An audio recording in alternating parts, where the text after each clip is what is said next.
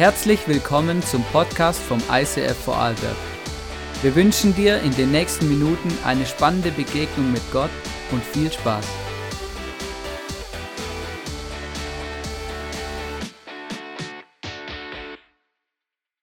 Wir sind ja in dieser Predigtserie ähm, über den Josef, Träume wie niemals zuvor. Josef, der zwei großartige Träume hatte und dann sogar noch bekannt wurde, oder die Bibel spricht darüber, dass er mehrere Träume auch gedeutet hat. Und äh, ganz spannend, wir schauen uns diese Story an und heute geht es um das Thema, wenn Gottes Plan auf sich warten lässt. Und meine Frage ist, hast du das schon mal erlebt? Eine Wartezeit mit Gott. Kennst du Wartezeiten in deinem Leben? Also ich kenne Wartezeiten beim Hofer, ich kenne Wartezeiten bei Amazon. So, du, du bestellst, oder? Und die sind ja eh schon mega schnell. Wenn du das überlegst, früher, gell, wenn du was bestellt hast, dann konnte die Woche ja gar nicht schnell genug rumgehen, bis es endlich kommt, oder? Und wir sind ja mittlerweile in so einer Instant-Gesellschaft, oder? Du drückst irgendeinen Knopf und dann zack, bumm, muss es auf der Matte stehen.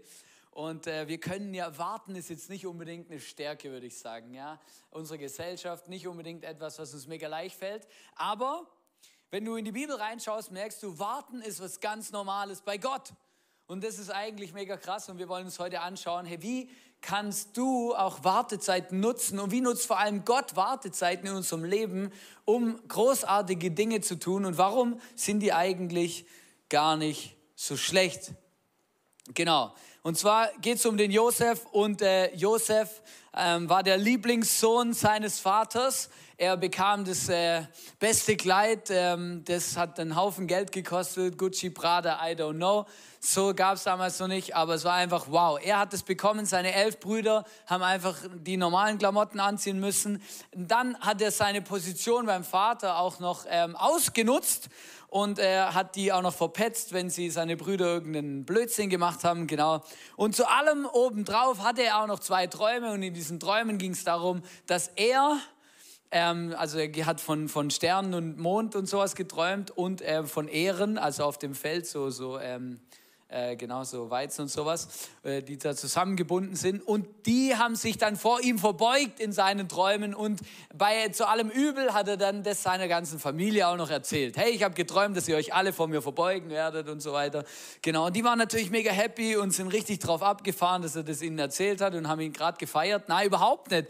Sie wollten ihn loswerden, seine Brüder wollten ihn umbringen und ähm, sie haben ihn dann aber nicht umgebracht, sondern einfach dann als Sklave verkauft. Das ist fast besser besser, gell?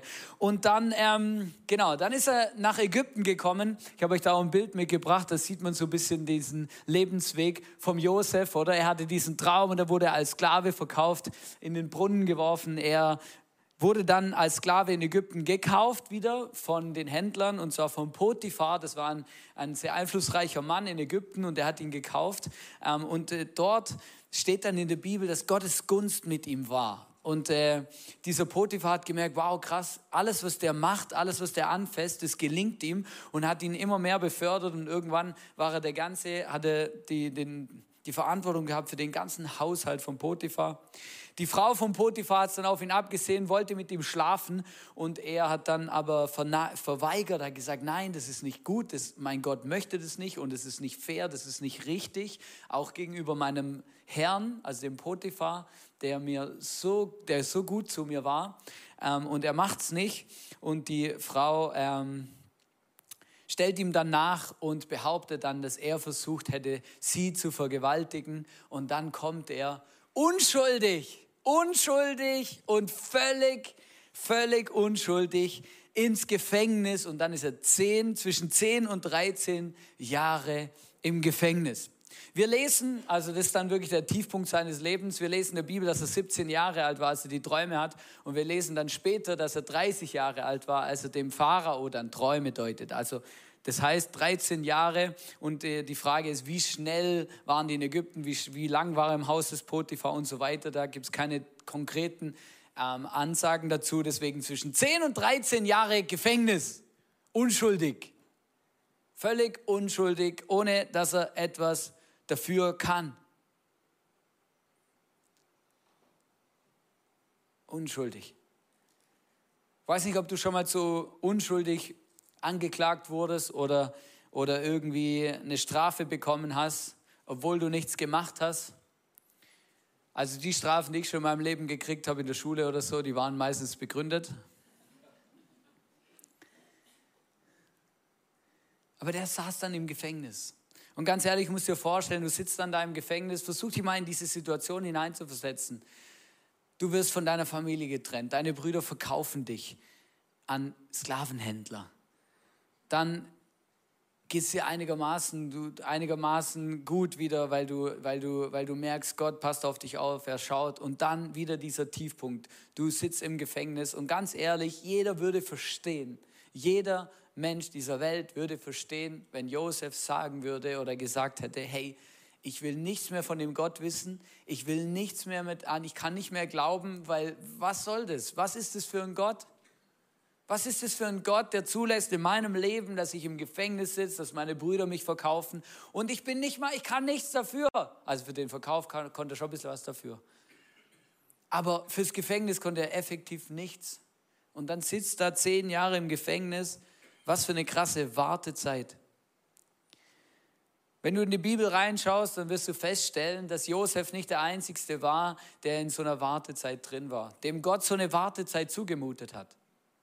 Das ist auch wichtig, dass wir das verstehen. Du liest zum Beispiel von Josef 13 Jahre im Gefängnis, dann ähm, David, der wurde, der König David wurde zum König gesalbt, von dem Propheten Samuel gesalbt. Und dann hat es 13 Jahre gedauert, bis er König wurde. Er wurde sogar verfolgt von dem damaligen König, der quasi vor ihm König war. Der wollte ihn an, an den Kragen, der hat nach, mit einem Speer nach ihm geworfen und er musste fliehen.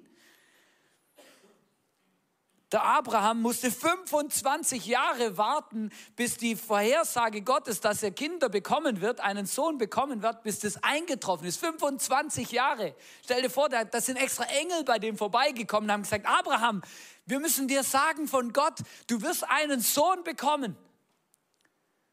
Und dann denkst du natürlich so aus unserem menschlichen Ding, ja super, alles klar, dann lass uns mal ins Zelt gehen, dann neun Monate und dann geht's los. 25 Jahre. 25 Jahre.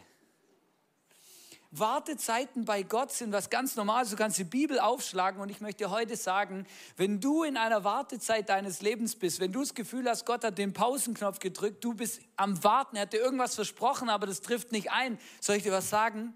Wir sind in guter Gesellschaft. Gott baut Wartezeiten in unserem Leben ein, weil er in diesen Zeiten etwas mit uns bewegen will. Und es ist so wichtig, dass wir das verstehen. In deinen Wartezeiten arbeitet Gott. An dir, an deinem Umfeld, an der Situation, wo auch immer. Aber wenn es sich für dich vielleicht nach Warten, Rumsitzen anfühlt und irgendwie passiert nichts, dann dürfen wir wissen, dass Gott sehr wohl am Tun ist, dass er am Arbeiten ist, dass er was bewegt, dass er gerade irgendwelche Hebel drückt, die wir vielleicht im Moment noch gar nicht wahrnehmen. Ich weiß nicht, was dein Gefängnis im Moment ist, wenn du dich vereinsetzt in die Situation von Josef. Was ist dein Gefängnis im Moment? Vielleicht wartest du schon Jahre auf einen Partner. Vielleicht bist du arbeitslos, vielleicht bist du krank, vielleicht hast du irgendwelche Probleme bei der Arbeit oder irgendwelche Dinge, für die betest du schon Jahre, schon Monate. Du betest und betest und betest und irgendwie fühlt sich so an, als ob nichts passiert. Vielleicht hat Gott dir sogar schon etwas versprochen oder dir einen Traum geschenkt oder einen Wunsch in dein Herz reingelegt von etwas, das eines Tages mal passieren wird, aber es fühlt sich so an, als ob gerade gar nichts passiert und Gott gar nichts macht.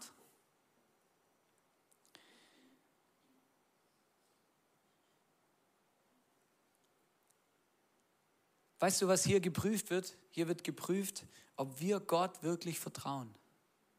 Dass er alles im Griff hat, dass er einen Plan hat für unser Leben und dass er mit unserem Leben ans Ziel kommt. Ich möchte mit euch lesen ähm, diese Stelle, wo jo äh, Josef ins Gefängnis kommt, 1. Mose 39, 20 bis 23. Potiphar ließ Josef in das Gefängnis werfen, in dem die Gefangenen des Königs eingesperrt waren. Doch der Herr war auch dort mit Josef. Wie gut ist es?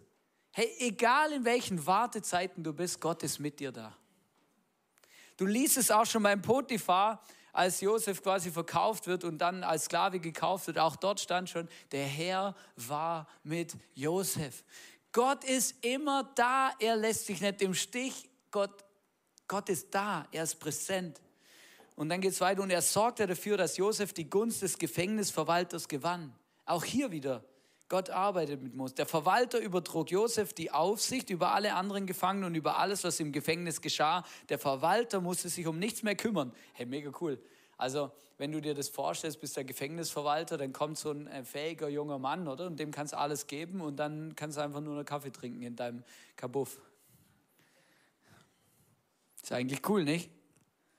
Denn der Herr war mit Josef und ließ alles gelingen, was er tat. Weißt du, vielleicht, ich habe mir die Frage gestellt, oder die Frage taucht hier auf, warum war Gott eigentlich mit Josef? An manchen Stellen wird auch das Wort Gunst, also Gott, Josef hatte die Gunst Gottes, war mit Josef. Ja, da können sich viele Fragen stellen, haben nur manche Leute die Gunst Gottes oder oder, ähm, oder, oder wo und wann habe ich die Gunst Gottes auf meinem Leben? Woher weiß ich, dass Gott da ist, dass Gott mich nicht im Stich lässt, dass Gott einen Plan mit meinem Leben hat? Wenn du in die Bibel reinschaust, dann sagt Gott immer wieder von Menschen, hey wow, ich bin mit dir, ich bin für dich. Immer wieder spricht er davon, spricht die Bibel davon, dass diese Menschen, die Gunst Gottes war mit diesen Menschen. Beim David zum Beispiel. Die Bibel sagt, dass David ein Mann nach dem Herzen Gottes war. Wenn du die Story vom König David anschaust, dann frag, dann wirst du merken, dass der Typ so viel falsch gemacht hat. Also daran kann es nicht liegen. Der hat Ehebruch begangen, der hat jemand umgebracht, der hat äh, eine völlig zerstrittene Familie gehabt. Daran kann es nicht liegen, dass wir alles richtig machen. Wo ist der Knackpunkt? Egal, ob du Josef anschaust oder David anschaust, was sie beide zusammen vereint, auch andere Menschen in der Bibel, wo Gott sagt, ich stelle mich hinter sie, ist, dass sie Gott vertraut haben und dass sie nicht ihren eigenen Willen, ihre eigene Idee des Lebens umsetzen wollten, sondern gesagt haben, Gott, du hast einen Plan für mein Leben, ich folge dir nach. Wenn du willst, dass Gott sich hinter dich stellt, wenn, wenn du willst, dass Gott sich 100% hinter dich stellt, dann stell du dich 100% hinter Gott. Gehört dein ganzes Leben diesem Gott? Wie sieht es aus mit dem Gehorsam gegenüber Gott? Jemand hat mal gesagt, die Liebessprache Gottes also ist Gehorsam. Und die Frage ist, wenn Gott uns etwas sagt, machen wir es dann? Oder machen wir nur die Dinge, die uns gefallen oder die, uns grad, die wir gerade cool finden? Oder machen wir nur die Dinge, die so, oder wollen wir einfach nur wie so ein Kaugummiautomat einfach das von Gott, was mir halt gerade schmeckt, oder? Ja, ich brauche ein bisschen Liebe, ich brauche ein bisschen Gnade und ich brauche nur eine Gebetserhörung und am liebsten hätte ich eigentlich gern das Wunder noch. Gott funktioniert halt so nicht sondern Gott sagt, hey, hinter jedem, der sich 100% hinter mich stellt, hinter den stelle ich mich auch 100%. Hinter den, der meine göttlichen Prinzipien, die in der Bibel stehen, wenn hinter den, der die lebt, hinter den, der, der ernsthaft mit mir zusammen unterwegs sein will, hinter den stelle ich mich, auch wenn er nicht perfekt ist. Wenn David König David in der Bibel, wenn er Fehler gemacht hat, ist so krass nach diesem Ehebruch mit Bathseba, was, wenn du, wie du das liest, was er dann tut, wie er Gott sucht und wie er sagt, Gott vergib mir, bitte, bitte, bitte, nimm deinen Geist nicht von mir, bitte, bleib bei mir. Du kannst die Psalmen, viele Psalmen wurden vom David geschrieben und wenn du die Psalmen liest, dann spürst du etwas von dieser intimen Beziehung, die David zu Gott hatte, diesem, diesem Wunsch danach, mit Gott eins zu sein und diesen Gott nicht aus seinem Leben zu verlieren. Der erste Punkt, den ich dir fragen, den ich dich fragen will, ist in deiner Wartezeit, wenn es vielleicht gerade sich nach Pause anfühlt, wenn du nicht so genau weißt, wenn du dich unsicher fühlst, wenn es sich nach Warten anfühlt, vertraust du Gott? Glaubst du, dass er ein souveräner Gott ist, dass er alles im Griff hat in deinem Leben, dass er mit dir ans Ziel kommt? Weißt du, wir sind oft versucht, in diesen Wartezeiten einfach das Leben selber in die Hand zu nehmen. Ja gut, wenn Gott nicht in die Gänge kommt, dann kümmere ich mich halt selber drum. dann tue ich mir halt selber, dann, dann suche ich halt, dann mache ich halt, dann zahle ich halt, dann, dann, dann, dann, dann kümmere ich mich selber drum. Abraham hat sich selber drum gekümmert. Müssen wir mal gucken, was dann da rausgekommen ist. Lohnt sich nicht, also lohnt sich schon darauf einzugehen, aber Sie wollten selber nach für Nachwuchs sorgen und die Sarah hat gesagt, ja gut, wenn ich halt nicht schwanger werde, dann helfen wir Gottes Plan halt ein bisschen nach, dann schleifst halt mit meiner Magd und wir tun es, als ob es unser Kind ist. Ist krass. Aber was daraus entstanden ist, ist ganz viel das Gegenteil von Segen.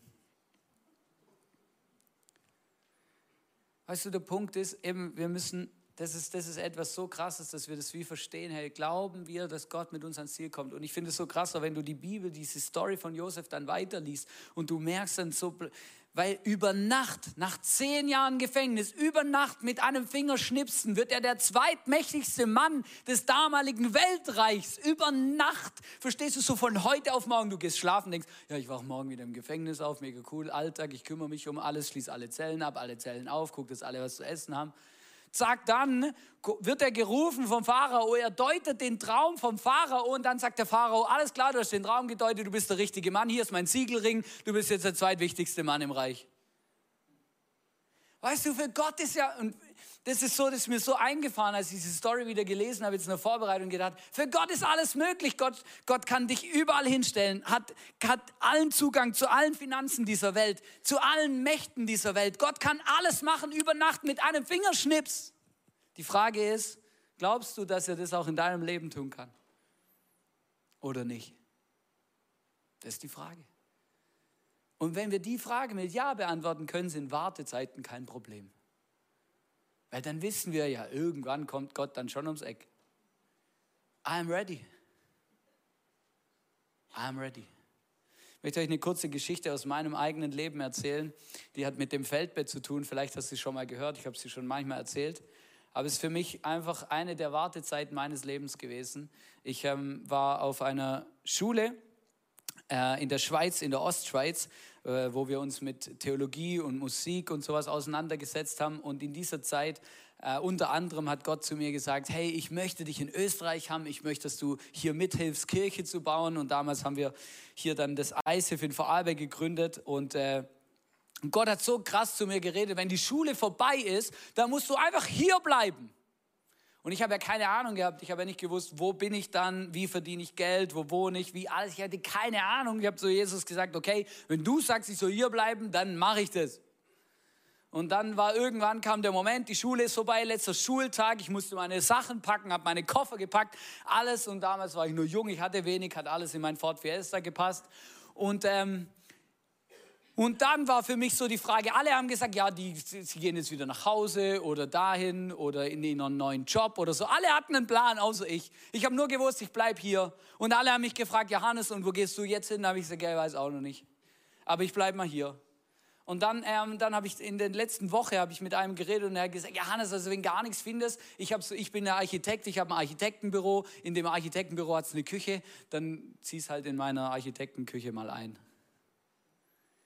Und der Punkt ist, genau so ist es dann passiert. Ich bin mit meinem Feldbett, das habe ich noch von zu Hause mit, ich hab, weil ich mich darauf eingestellt habe, dass das ja nur ein paar Nächtle werden. Genau habe ich gedacht, ja, ja, ich lasse alles in meinen Bananenkisten und nehme mein Feldbett mit und ziehe in die Küche ein, bin dann in die Küche eingezogen und ich sage euch was, bin in der Küche gesessen, das werde ich nie vergessen, alle meine Schulkameraden, alles, das, die ganzen Freundschaften, Beziehungen im letzten Jahr waren alle von heute auf morgen weg. Ich bin alleine in der Küche gesessen am Abend wirklich Maus allein. Ich habe noch ganz wenig Beziehungen gehabt, auch zu Menschen hier und bin da gesessen auf meinem Feldbett und habe zu Jesus gesagt, was mache ich hier? Bist du dir sicher, dass ich hier bleiben soll? Und ich, und ich hatte noch nie, ich hatte noch nie, ich habe mich noch nie so einsam gefühlt wie in dieser Zeit. Bin jeden Abend auf meinem Feldbett gelegen und habe zu Jesus gesagt, okay, ich bin hier. Wo bist du? Ähm, weißt du, ich habe die Welt nicht verstanden. Ich habe gedacht, ja krass, Gott hat gesagt, ich soll hier bleiben und jetzt bin ich hier und wohne in der Küche und schlafe auf meinem Feldbett. Halt, wie lang geht es? Wie lang, wie lang soll es gehen so? Verstehst? Und jeden Abend bin ich da gelegen und diese ganzen Fragen, ich habe dann, ich habe überlegt, habe ich Gott falsch gehört oder habe ich irgendwas, ich irgendwas übersehen? Ähm, war ich zu irgendjemand zu frech, der mich vielleicht sonst hätte eingeladen zu sich heim? Habe ich irgendwelche Gelegenheiten verpasst? Habe ich zu wenig betet? I don't know. Und immer zu allem, was ich Gott gefragt habe, habe ich gesagt, nein, nein, ist alles gut, du bist am richtigen Platz. Also das, ist, das sind so Momente, das sind so Wartezeiten, da verstehst du wirklich die Welt nicht. Denkst du, was mache ich jetzt? Und ich werde es nie vergessen, wie Gott dann zu mir gesagt hat, Hannes, vertraust du mir? Vertraust du mir, dass ich mit deinem Leben ans Ziel komme und dass wenn du mich hörst, dass ich dir keinen Scheiß erzähle? Und ich habe jeden Abend immer wieder zu Gott gesagt, okay, ich vertraue dir. Egal wie lange ich in dieser Küche wohne, ich vertraue dir. Es war nicht so lang, zwei Wochen. Aber die zwei Wochen haben wir, sind wir wie eine Ewigkeit vorgekommen. Nach zwei Wochen ruft mich eine Familie an und sagt, hey, wir haben drei Kinder, zwei davon sind schon ausgezogen, wir haben zwei leere Kinderzimmer. Wenn du willst, kannst du in eins einziehen. Und dann, das war ein mega krasser Moment für mich, weil ich wie gemerkt habe, krass, Gott hat mich nicht vergessen. Aber die zwei Wochen, das war eine sehr lehrreiche Zeit für mich zu verstehen, dass Warten gut ist und dass Gott einen Plan hat und dass ich einfach machen muss, was er sagt, egal, auch wenn das vielleicht mal bedeutet, dass ich die Welt nicht verstehe. Und, und ich denke mir dann manchmal, der Josef ist zehn Jahre im Gefängnis gesessen und hat gewartet. Zehn Jahre, zehn Jahre, das ist so zwei Wochen, das ist ein Witz.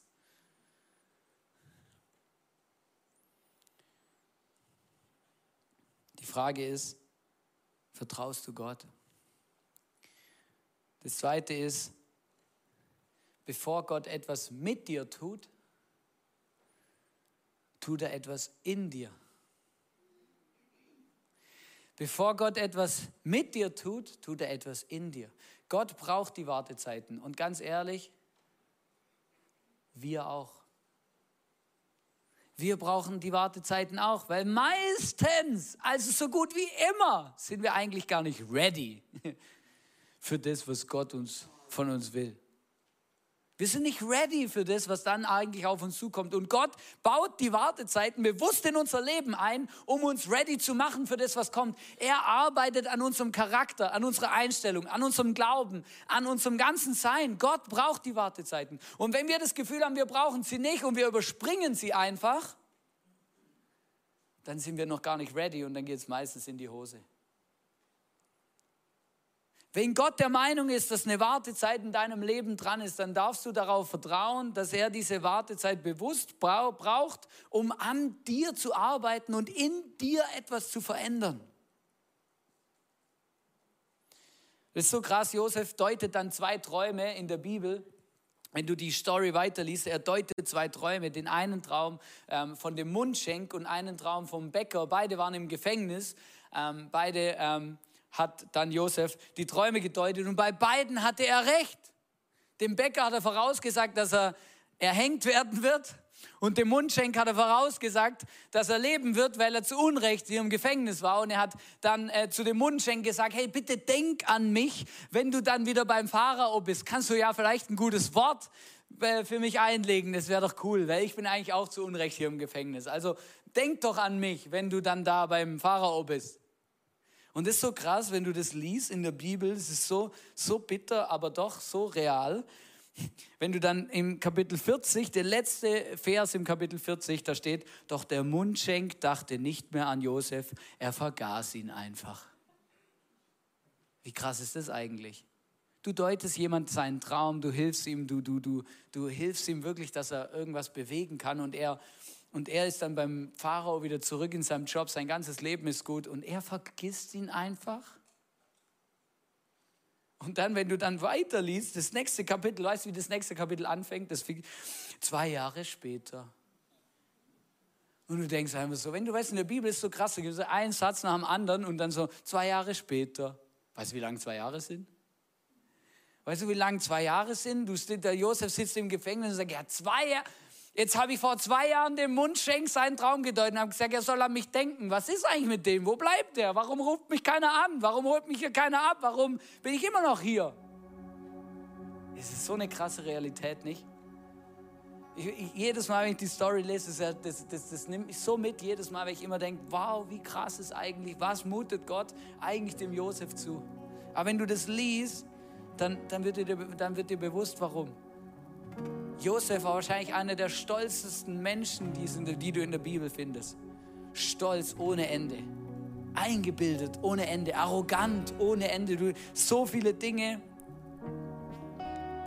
wo du hier wirklich aus der Bibel rauslesen kannst und merkst, wow, ja. Und was krass, weißt du, was krass ist? Nach zwei Jahren träumt der Pharao einen Traum und keiner im ganzen Reich kann diese Träume deuten.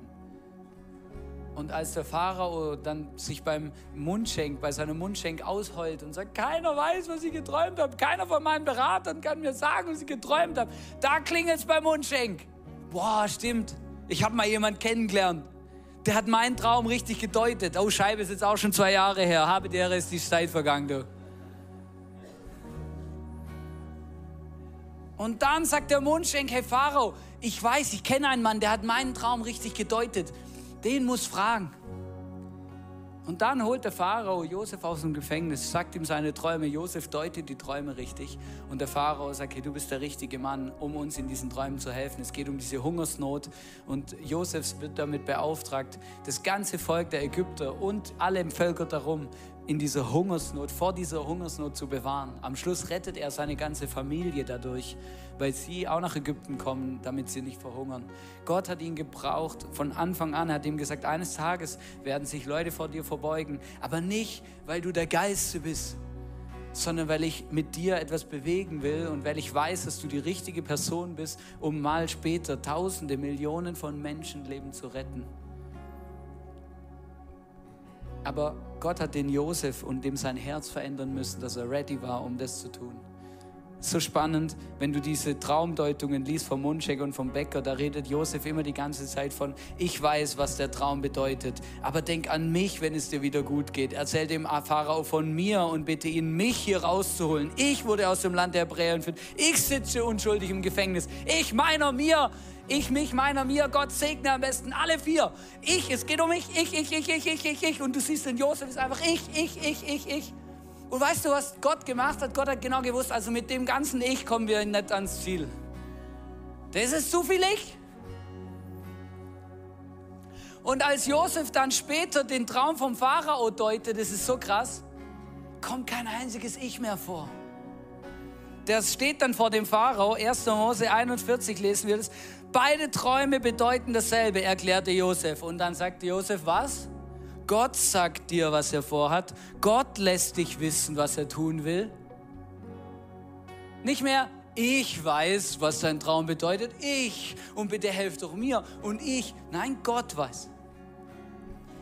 Du siehst allein schon an diesem Ding, dass Gott im Herzen vom Josef was bewegt hat. Schlimm, dass es zehn Jahre Gefängnis dafür gebraucht hat. Gott hat sich dafür entschieden, es so zu machen. Ich frage mich immer, oh Mann, wo muss Gott in meinem Leben noch so Gefängniszeiten einbauen, dass ich endlich ready bin für das, was er tun will mit mir? Dass ich endlich nicht mehr so stolz bin, so egoistisch bin, so ich-zentriert, so Hauptsache ich komme irgendwie dahin, wo ich hin will.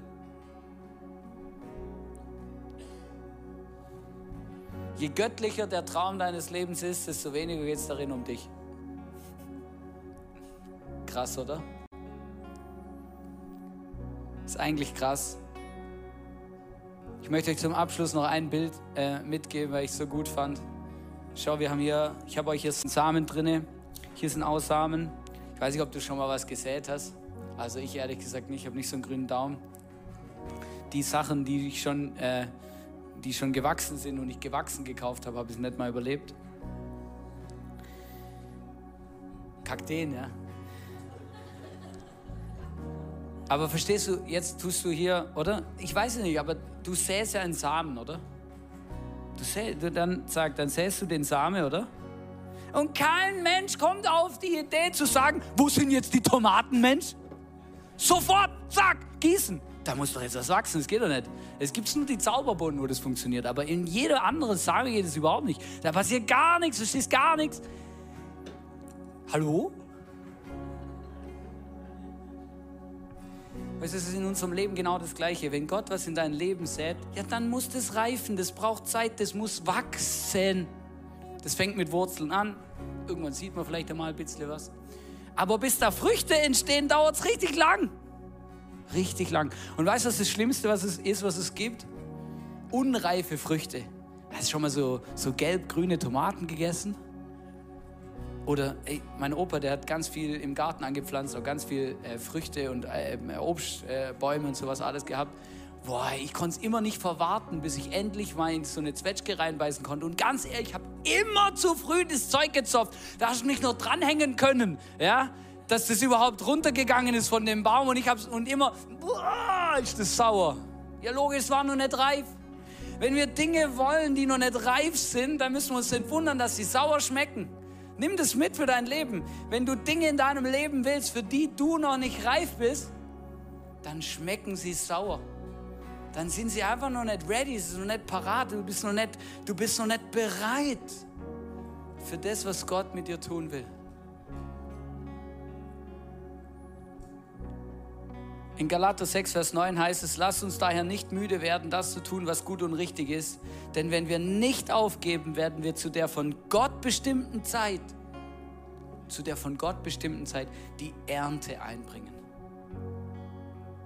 Auch du, egal in welcher Wartezeit du heute bist, egal wo ich zu dir spreche, ob du auf ein Kind wartest, dass du einfach das nicht kommt oder I don't know, was deine Wartezeit ist, dein Spannungsfeld, dein I don't know. Zwei Sachen. Vertraust du Gott? Ist er der Chef in deinem Leben?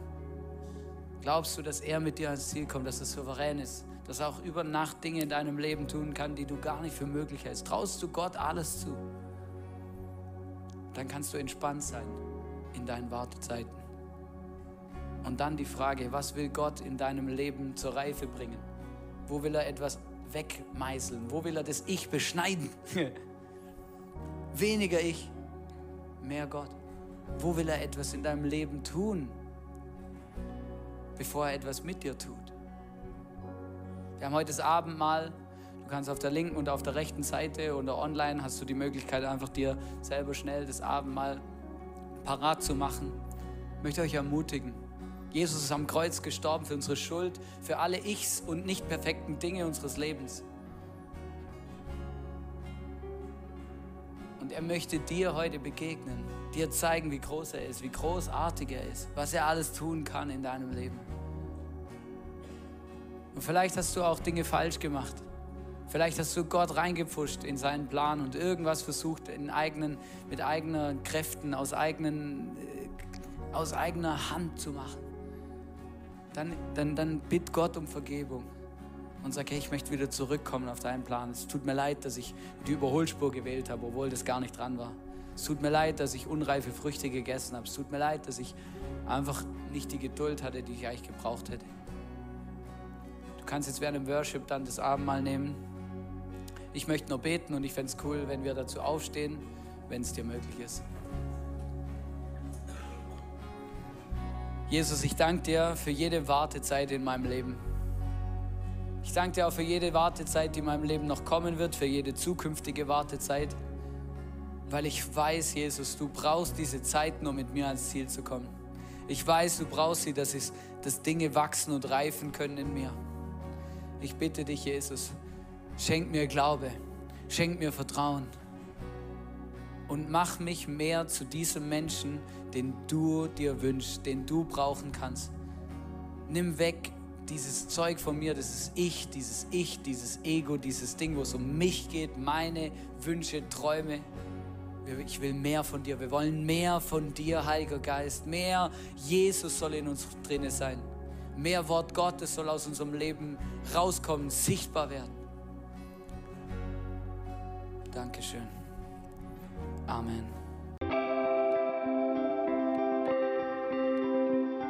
Wir hoffen, dass dir diese Predigt weitergeholfen hat. Wenn du Fragen hast, schreib uns eine Mail an info at icf-vlbg.at. Alle weiteren Informationen findest du auf unserer Homepage.